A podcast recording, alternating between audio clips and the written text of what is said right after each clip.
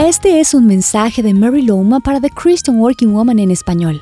En los episodios de esta semana hablamos de ser personas que promueven la paz, algo que todos deberíamos hacer. Puede parecer contrario a nuestra intuición, pero un pacificador no siempre es necesariamente pasivo. Jesús fue el perfecto promotor de paz. Él es nuestra paz. Sin embargo, al estudiar su vida, puedes ver que no siempre fue lo que nosotros llamaríamos pasivo. Hubo momentos en los que dijo cosas difíciles que a muchos no les agradó escuchar. También interrumpió eventos que estaban mal, como las ventas en el templo. Aún así, siempre buscó el bien de los demás. Nosotros también somos llamados a ser personas que promueven la paz.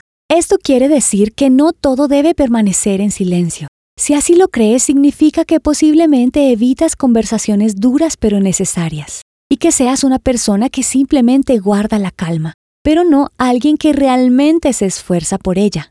Ahora bien, trabajar por la armonía no significa tratar al otro con dureza. Por el contrario, al intentar promover la tranquilidad, la palabra clave siempre será gentileza. Recuerda que Jesús se describió a sí mismo como gentil y humilde de corazón. En la carta a la iglesia de Filipos, el apóstol Pablo dijo que deberían permitir que su amabilidad fuera evidente ante todos. Si deseas ser una persona que promueve la paz, necesitas ser gentil incluso en medio de situaciones complicadas. Después de todo, la gentileza es un fruto del Espíritu Santo y siempre trae calma sin importar las circunstancias.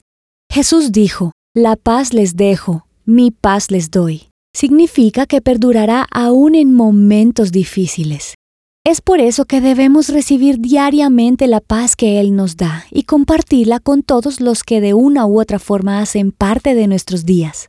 Somos testimonio cuando es evidente la armonía en la que vivimos, siendo personas que promueven la paz en todo lugar y a todos los que nos rodean. Jesús es nuestra paz. Debemos enfocarnos en Él y mostrarlo a diario, siendo personas que traen calma en medio de toda situación. Encontrarás copias de este devocional en la página web de christianworkingwoman.org y en español por su presencia radio.com. Búscanos también en tu plataforma digital favorita. Estamos como The Christian Working Woman en español. Gracias por escucharnos. Les habló Mariana Vargas con la producción de Paola Romero.